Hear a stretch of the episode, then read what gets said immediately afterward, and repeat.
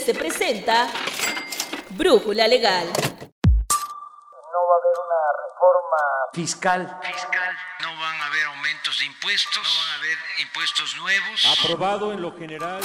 Esta reforma laboral, una reforma histórica.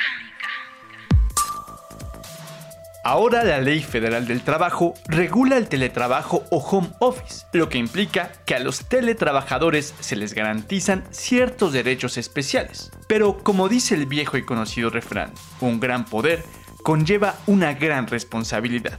Los patrones podrán revisar nuestros datos y confidencialidad mientras estamos en horarios laborales usando el equipo que ellos nos han proporcionado como mencionamos en nuestro episodio anterior, el cual puedes consultar en todas nuestras plataformas, esta reforma implica cambios a la LFT y uno de ellos es respetar el derecho a la desconexión al término de la jornada laboral.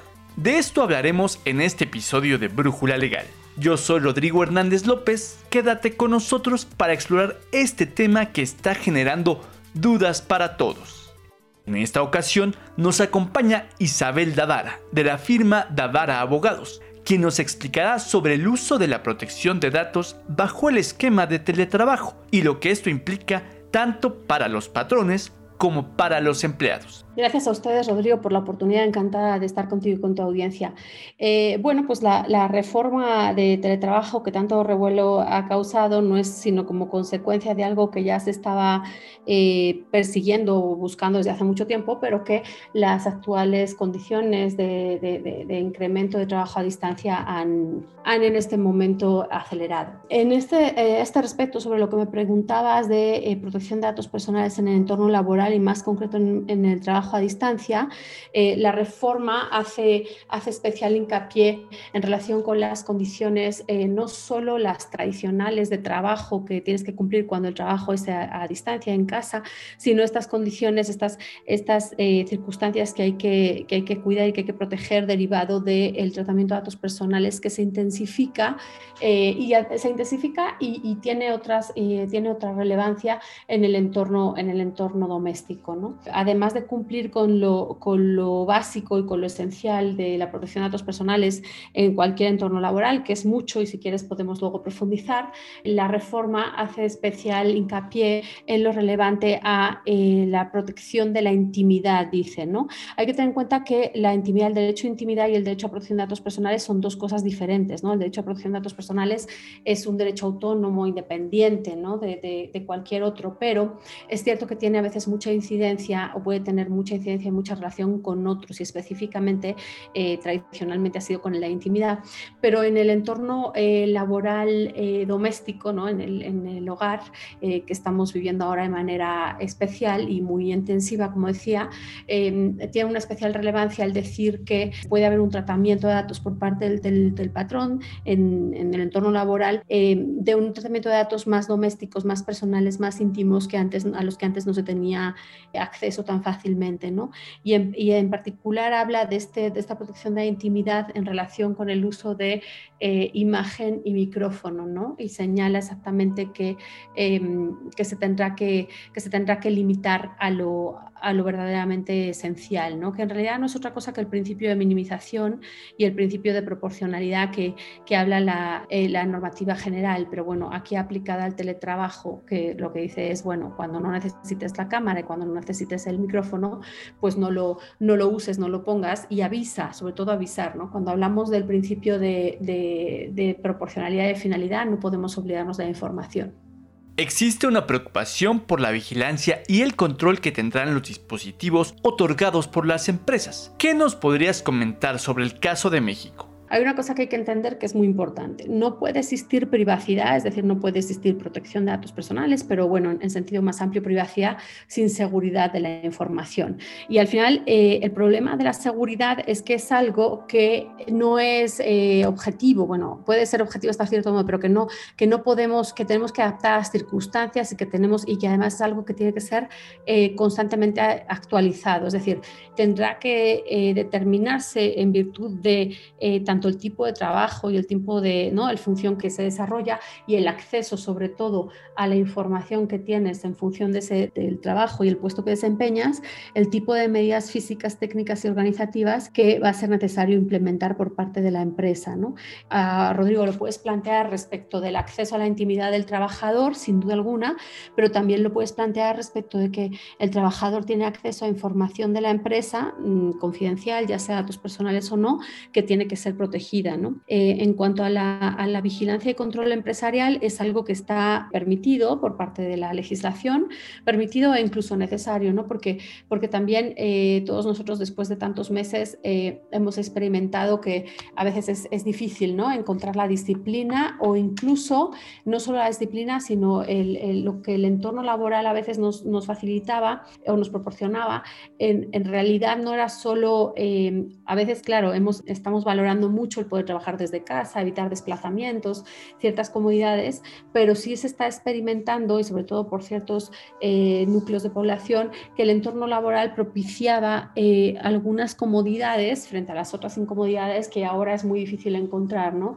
La disciplina, eh, el, el, el, espacio delimitado, eh, las no interrupciones, ¿no? El entorno laboral más, más dedicado a eso. Que la verdad esta parte de vigilancia y controles empresariales, además de que es un derecho del, del patrón, es algo que incluso puede llegar a venir bien en determinados momentos al, al empleado, ¿no? Entonces, eh, sí es cierto que hay que medir en esta balanza y en este equilibrio qué tanto puede poner esa vigilancia y control. Hablando de medidas técnicas, por ejemplo, como señalabas, tendríamos que decir, bueno, en qué dispositivos y sobre todo en la parte de informar, ¿no? Pongamos un ejemplo y pongamos un ejemplo prepandemia para que no para que no pongamos esta parte como, una, como un estado de excepción, sino algo que no solo va a ser nuestra nueva normalidad, sino que, que ya también era antes, ¿no? Mira, eh, antes ya se utilizaban muchas aplicaciones de control, eh, en, ¿no? Se, instalaban muchas aplicaciones, por ejemplo, en celulares para personas que realizaban, por ejemplo, ser, eh, repartir cosas, ¿no? Repartidores o, por ejemplo,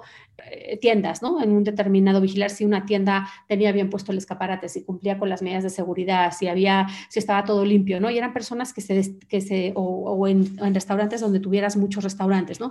Eran personas que supuestamente se tenían que dirigir, tenían que ir a esos restaurantes y ver si estaban limpios, si, el, si los meseros habían acudido, si no había fallas. Y lo que pasaba es que en muchas ocasiones pues pedían, ¿no? Eh, algunos pedían eh, que se hicieran fotos y las mandaban por celular y decían que habían ido, ¿no? Entonces, eh, se empezaron a instalar estas aplicaciones que están dentro del, derecho de esta vigilancia y control empresarial, pero que eh, había que dejar muy claro que, se instalaban, durante, durante, qué tiempo y qué horario se instalaban, porque lo que no se podía permitir es que en qué dispositivo, si era de la empresa o era, o era del trabajador, y sobre todo la información, ¿no? la transparencia, porque va de los dos lados, pero lo que sí, o sea, pueden ser lícitas eh, muchas de esas medidas, pero si no son informadas y el, y el trabajador no lo sabe, entonces son absolutamente ilícitas, porque eh, el derecho a protección de datos personales, el derecho a privacidad, pero la protección de datos personales eh, es un derecho humano, es un derecho fundamental, pero no es un derecho absoluto. Es decir, puede, puede ceder en su ámbito de protección, sobre todo en el ámbito laboral, es un ejemplo muy claro,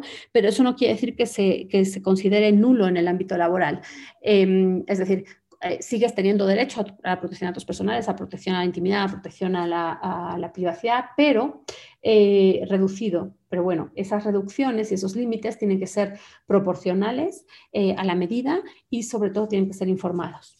Entonces, para que quede claro para nuestra audiencia, los patrones utilizarán la cámara de video y los micrófonos para supervisar el trabajo o crees que solo será de manera extraordinaria? Mira, eh, es que claro, como todo, eh, el concepto de extraordinario es un concepto jurídico indeterminado, ¿no? Eso quiere decir que no es que esté mal, quiere decir que, eh, que tienes que definirlo conforme a las circunstancias y al momento, ¿no? Es cierto que la reforma dice que se, que se utilicen solo de manera, de manera necesaria, ¿no? De manera extraordinaria, de manera que no, que no, este, que no impongas una, una carga excesiva. Ahora bien, vuelvo a preguntar, ¿no? ¿Cuál es, cuál es el momento en el, que, en el que consideramos extraordinaria, ¿no? Porque, o cuando, dice la reforma también, cuando la naturaleza de las funciones eh, del trabajador eh, lo requiera. ¿no? Em, sí será extraordinaria porque además eh, lo que tendremos que aprender es a trabajar por objetivos, ¿no? a dejar de trabajar un poco más por, pero a encontrar ese consenso ¿no? en el que el, patrón puede exigir los frutos del trabajo según, según el desempeño de sus funciones y no se infiere en la intimidad de alguien.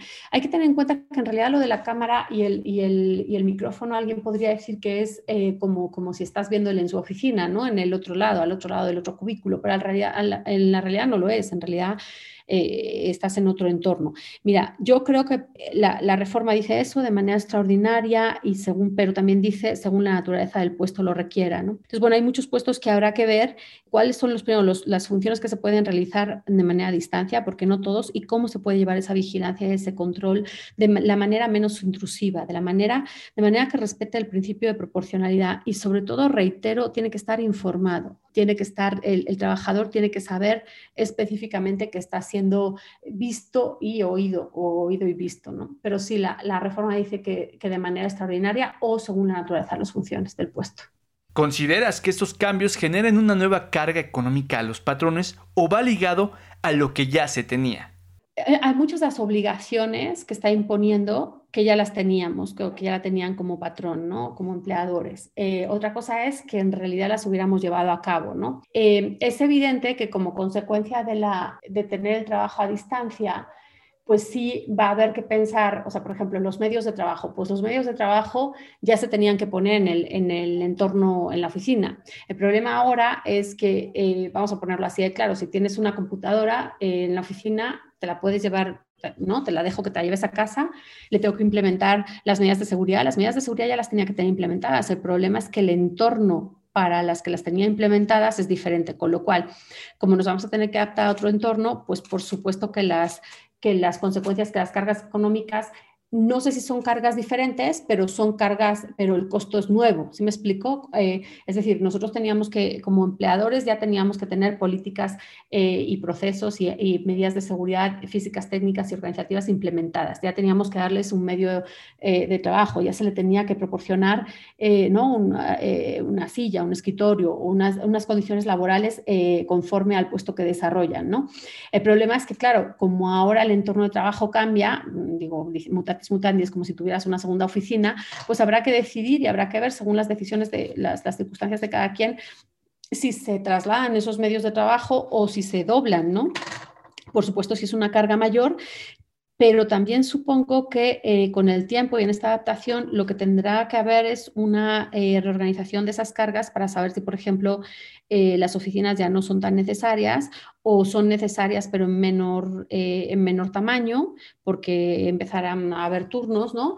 Plano, de plano no lo son, pero sí, sí, sí hay unas, desde luego por adaptación ahora, sí hay unas cargas eh, mayores, pero no sé si es, cierto decir como consecuencia de la, de la ley, porque todas estas, estas obligaciones en teoría las tenías ya en el entorno laboral, estuviera este en una oficina o, tercero. La ley te lo concreta un poco más y, deja, y no deja ninguna duda acerca de que eh, la modalidad del teletrabajo ahora, repito, por la intensidad, es una modalidad eh, importante y, tiene las mismas obligaciones adaptadas al entorno para centrarlo. O sea, sí va a haber, sí hay costes, pero hay costes de adaptación. Pero lo que quiero decir es que cuando, ah, cuando dice que hay que pagar la luz y que hay que, pagar ¿no? la electricidad de, determinadas horas del, del, trabajador, al final del día, si, si pudiera ser que eso eh, supusiera una carga menor en la renta de oficinas, pues al final son unas cargas diferentes, pero el coste podría ser parecido. Por supuesto, ahora sí lo va a incrementar, porque además hay que adaptarse y porque además estamos en un entorno nuevo que, que es difícil, ¿no? que estamos todos empezando y que las medidas de seguridad son muy difíciles de implementar, sobre todo por la dispersión. Es decir, antes lo teníamos concentrado en un lugar, ¿no? Y ahora vamos a tener eh, que tener multitud de lugares en los que además eh, las circunstancias de seguridad pueden ser muy diferentes, ¿no? Isabel, ¿cuál será el reto que tendrán las empresas para asegurar la protección de datos? Gracias. Pues mira, el reto primordial es uno, para mí, la dispersión de, puntos, ¿no? Que, que, si, como tú dices, la implementación de medidas de seguridad que teníamos hasta ahora era todavía, todavía tenía mucho, eh, mucha posibilidad de, mejora, ¿no? de mejoría, y era normalmente en un centro de trabajo o en un número controlado de centros de trabajo, pues ahora dispersión en cada hogar, con las circunstancias de cada hogar, eh, con todos los que pueden interrelacionar en ese hogar, ¿no? y, permitir que, y tener toda esa, pues eso, esos diferentes puntos de acceso a tu, a tu sistema de información eh, respecto de, y, las comunicaciones, ¿no? Pues se complica muchísimo, ¿no? entonces, en cuanto a la implementación, es un reto grandísimo eh, y la concienciación. Yo creo que esto lo que va a pasar es que nos vamos a empezar a dar eh, cuenta eh, de algo que, sabíamos o intuíamos, pero no queríamos, no queríamos tampoco mm, empezar a hacer, ¿no? que es realmente el, el, destinar recursos, importantes recursos a la parte de tecnología, tanto de tecnología en general como de medidas de seguridad, ¿no? sin duda.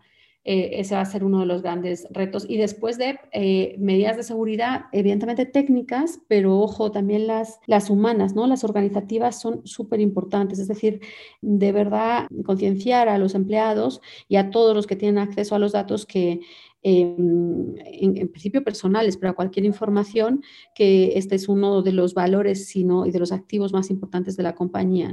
Hace 10 años el puesto de Community Manager no existía. ¿Crees que con estos cambios se genere una nueva figura que sea el protector de los datos?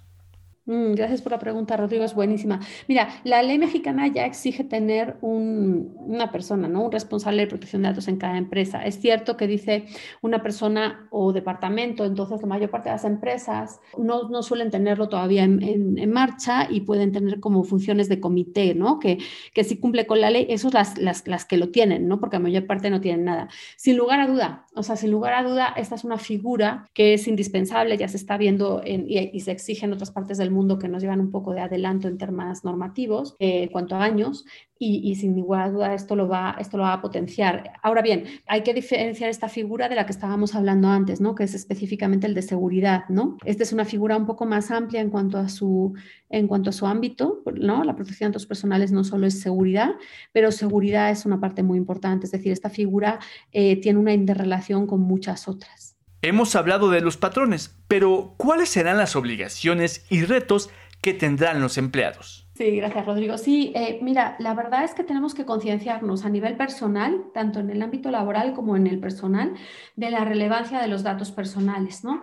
Y por lo tanto, una vez que nos concienciemos, todos los, mira, la, ley mexicana tiene una serie de ocho principios y dos deberes. Uno, el deber de seguridad es uno de los deberes más importantes en cuanto a su, relevancia práctica, como estábamos mencionando, pero eh, cada uno de los que tenemos acceso a los datos personales que, son, que se tratan en la empresa en la que trabajamos, tenemos de confidencialidad y de seguridad respecto de los datos a los que tenemos acceso antes y durante, o sea, durante y después de que terminamos las funciones en las que representamos. Y tiene consecuencias. Hay incluso tres tipos de delitos, ¿no? En caso de que se acceda, se haga un mal uso de los datos personales, eh, cumpliendo una serie de requisitos de dolo ¿no? y demás para, con ánimo de lucro y demás. Eh, pero sí, eh, lo primero es concienciarnos. Por eso decía que las medidas administrativas de parte de los patrones son muy importantes, las medidas de concienciación y en cada uno de nosotros que sepamos que, que los datos personales son un activo que, que, que, representa un derecho fundamental de los, de los titulares a los que pertenecen esos datos y que, y que nosotros en nuestras funciones tenemos una serie de, obligaciones por ley, ¿no? Que, pueden acarrear desde sanciones administrativas al interior de la empresa hasta, como te decía, delitos, ¿no? Para concluir, ¿consideras que en cinco años México tenga un avance de primer nivel respecto a la protección de datos? Mira, México, eh, a pesar de haber llegado tarde en cuanto a su legislación, la legislación mexicana es bastante buena en comparación al resto del mundo. Y sin duda, en nuestra región, en los pocos años que lleva actuando el INAI en, como tutela de protección de datos personales, se ha convertido en el, en el motor de la región, ¿no? en la locomotora de la región. Evidentemente queda mucho por hacer. Eh, porque el país es muy grande y, los, eh, los, recursos son escasos y, las, y hay muchos tratamientos de datos personales y sobre todo, en primer lugar, en el punto que tú decías, que tú señalabas, que es la concienciación del propio ciudadano para saber que existe ese, derecho, que tenemos un derecho, porque mucha gente eh, se queja, ¿no? Que a lo mejor no, no, no, hemos tenido los éxitos eh, y por supuesto hay mucho por lograr, pero eh, por lo menos ah, tenemos algo que, es, que, que, no se debe despreciar, que es esta, esta circunstancia, esta, esta, este ordenamiento jurídico que nos, que nos sitúa dentro de un estado de derecho en el que este derecho está tutelado y podemos, y podemos obtener una, una defensa por parte de, una autoridad competente como es el INAI para que en el caso de que yo sienta que han, que han hecho un tratamiento ilícito de mis datos, hay alguien, hay una autoridad específica que me, que me defiende. ¿no? Entonces, en cuanto al número de cinco años que decías y por la ley de trabajo, mira, yo no sé, Rodrigo, si, si cinco años y tampoco sé si es por la ley de trabajo solo.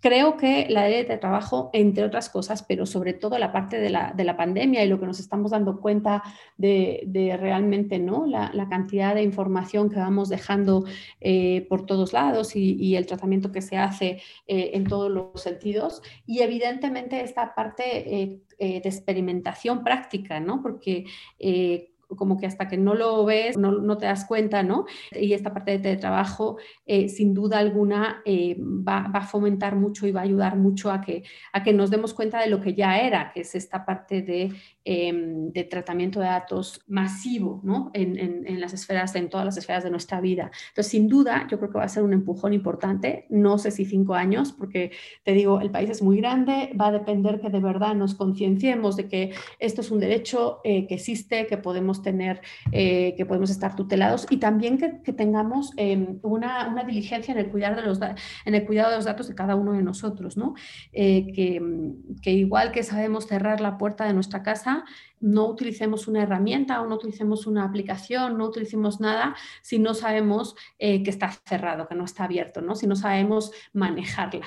Porque también a veces es, es muy fácil poner la responsabilidad en un tercero eh, sería, como, sería como manejar el coche sin saber manejar y echar la culpa al ayuntamiento porque, o, al, o al gobierno porque yo, porque yo me choqué. Muchas gracias Isabel. ¿Te gustaría agregar algo más sobre ese tema? Y esperamos contar con tu participación en futuras emisiones. No, nada, Rodrigo, que encantada, tus órdenes, que espero que haya quedado claro. Creo que es un tema que estamos empezando, que la pandemia ha, fomentado mucho, que estamos empezando a, poner blanco sobre negro y que, y que vamos a, tener un desarrollo importante en la práctica de cada uno de nosotros, ¿no? este, iniciativas como esta, como la de la credencial eh, de ciudadanía ¿no? digital, eh, solo hacen sino demostrar que, que, vamos a dar este salto, que espero que demos este salto en concretar eh, normativamente hablando un poco más ¿no? las obligaciones y derechos en este, en este ecosistema que como ciudadanos tenemos. Como verán, aún faltan muchos retos en el manejo de los datos y el uso que le damos a ellos en nuestra jornada laboral. Los cambios están generándose día a día, así que déjanos en nuestras redes sociales tu opinión sobre este tema y si te gustaría que lo abordáramos más a fondo, ya que el teletrabajo tiene otras aristas que aún no hemos tocado, tanto en materia laboral como fiscal. Recuerda que nuestra semana de actualización se llevará a cabo del próximo 26 al 29 de enero. Así que, ¿qué esperas? Inscríbete y mantente informado de todos los cambios fiscales, laborales, de seguridad social, corporativos y de comercio exterior que tendrán un impacto este 2021. Agradecemos en la producción y realización a Alan Morgan. Te esperamos en nuestra siguiente emisión de Brújula Legal. Yo soy Rodrigo Hernández López. Hasta la próxima.